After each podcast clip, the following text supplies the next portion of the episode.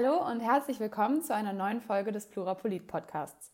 Mit dem Ziel, euch Politik näher zu bringen, halten wir euch wöchentlich politisch auf dem Laufenden. Wir sind eure Plattform für politische Meinungsbildung und Diskussion. Schaut gerne auf unserer Website oder auf Instagram vorbei.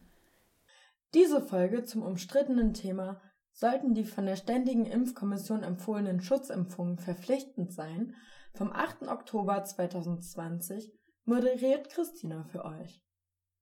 Impfungen schützen uns vor gefährlichen Krankheiten.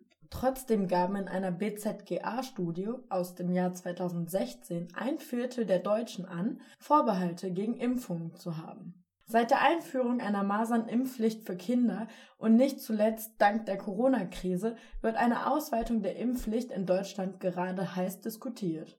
Durch Impfungen könne man viele Krankheiten endlich ausrotten, argumentieren Befürworter. Kritiker sehen in einer Impfpflicht jedoch eine Einschränkung des Rechts auf Selbstbestimmung. Wir haben in dieser Woche sieben Statements für euch sortiert. Sabine Dittmar, gesundheitspolitische Sprecherin der SPD und Mitglied des Bundestages, hebt hervor, wie wichtig Impfungen als Präventionsmaßnahmen sind und dass es in Deutschland in der Vergangenheit so gelungen ist, eine Vielzahl an ansteckenden Krankheiten einzudämmen. Dazu sagt sie, wir haben in Deutschland generell eine sehr hohe Impfbereitschaft in der Bevölkerung. Deshalb ist es richtig, auf die freiwillige Impfentscheidung zu setzen und diese zum Beispiel durch mehr Aufklärung oder den Ausbau von Vorsorgeuntersuchungen und der ärztlichen Impfberatung weiter zu fördern. Für den Fall, dass diese Maßnahmen jedoch nicht ausreichen und gleichzeitig eine hohe Gefahr für Leib oder Leben anderer Menschen durch fehlenden Impfschutz besteht, darf aber eine gesetzliche Impfpflicht als letztes Mittel nicht generell ausgeschlossen sein. Dabei sei der Staat in der Pflicht, seine Bevölkerung vor Erkrankungen zu schützen. Hierbei geht es insbesondere auch um die Menschen, die aus medizinischen Gründen selbst nicht geimpft werden können, bei denen aber schwere Krankheitsverläufe drohen. FDP-Bundestagsabgeordneter und Mitglied des Gesundheitsausschusses, Prof. Dr. Andrew Ullmann, äußerte sich ähnlich wie seine SPD-Kollegin. Er wünscht sich, dass den Empfehlungen der Ständigen Impfkommission Folge geleistet wird. Dies würde seines Erachtens dadurch erleichtert, wenn die Bevölkerung besser nachvollziehen könnte, welchen Zweck eine Schutzimpfung erfüllt. Impfungen sind sicher und sie retten auch Leben. Er sieht auch eine Chance darin, den Impfausweis zu digitalisieren. Häufig genug werden auch Impfungen gerade bei Erwachsenen vergessen, weil sie ihren Impfausweis nicht finden können. Hier wäre eine Digitalisierung des Impfausweises sicherlich hilfreich mit Erinnerungsfunktionen. Zu einer Impfpflicht sagt er, sollten die WHO-Ziele der Impfungen in Deutschland nicht ausreichend sein, müssten wir tatsächlich über Impfverpflichtungen nachdenken. Sein Oppositionskollege Harald Weinberg von der Fraktion Die Linke und ebenso Mitglied im Gesundheitsausschuss stellt zunächst klar, dass seine Fraktion dem Thema gespalten gegenübersteht. Er persönlich sagt, dass das Ziel natürlich eine hohe Durchimpfungsrate sein sollte. Eine Pflicht sei in seinen Augen jedoch schwierig durchsetzbar.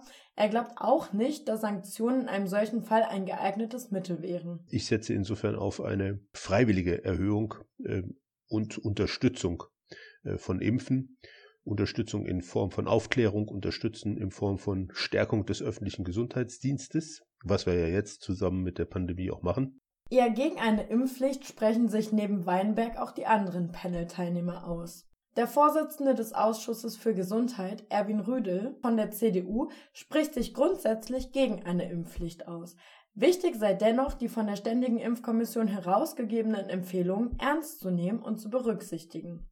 Denn um Krankheit zu verhindern, ist Impfen sehr wichtig. Wir können durch Impfen lebenslanges Leid, Tod und schwere Erkrankungen verhindern. Zu diesem Zweck gibt es die unabhängige Kommission STIKO, die festlegt, welche Impfstoffe eingesetzt werden sollten. Wir müssen werben dafür, dass diese Empfehlungen auch eingehalten werden. Wir müssen Vertrauen schaffen. Ich bin gegen eine Impfpflicht.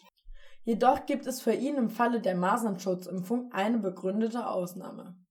Ähnlich argumentiert er auch bezogen auf das Coronavirus. Wir diskutieren derzeit sehr viel über Impfstoffe, gerade in Verbindung mit Corona. Das zeigt, äh, wie wichtig Impfen ist und die Pandemie ist vorbei und wir kommen zum normalen Leben zurück, wenn es einen Impfstoff gibt. Ich hoffe, dass das also in den nächsten Monaten der Fall sein wird. Seine Ausschusskollegin Cordula Schulz-Asche von den Grünen findet, Impfen diene sowohl dem Zweck des Selbstschutzes als auch der Solidarität.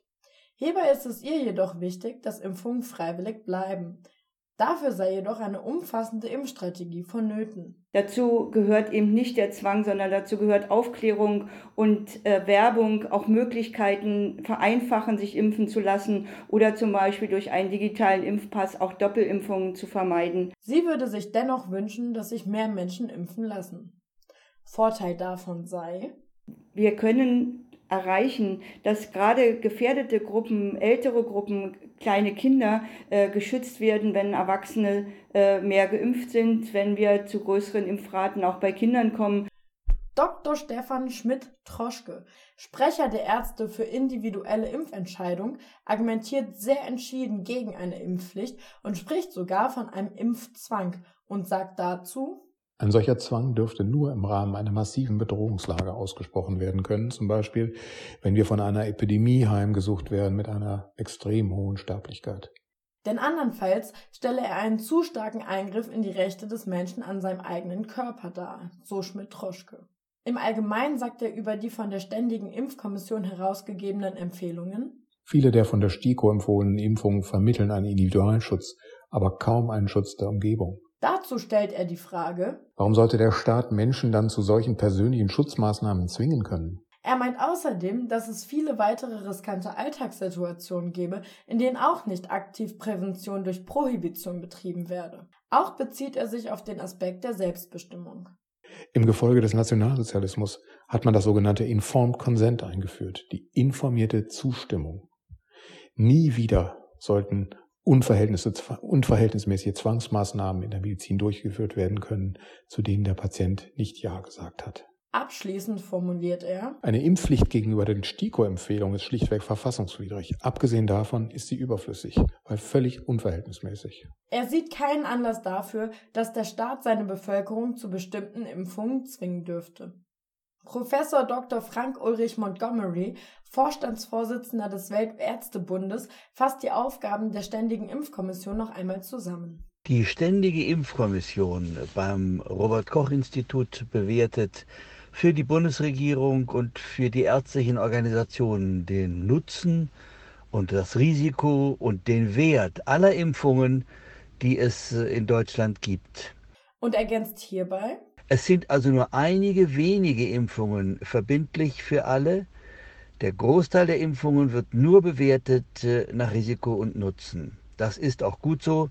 Es sei also sinnvoll und zwingend notwendig, dahingehend zu differenzieren. Zusammenfassend lässt sich Folgendes festhalten.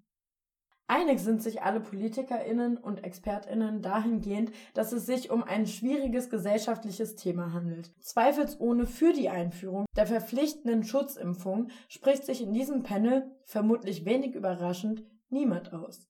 Stattdessen müsse Vertrauen geschaffen und besser über die Wirksamkeit von Schutzimpfungen aufgeklärt werden.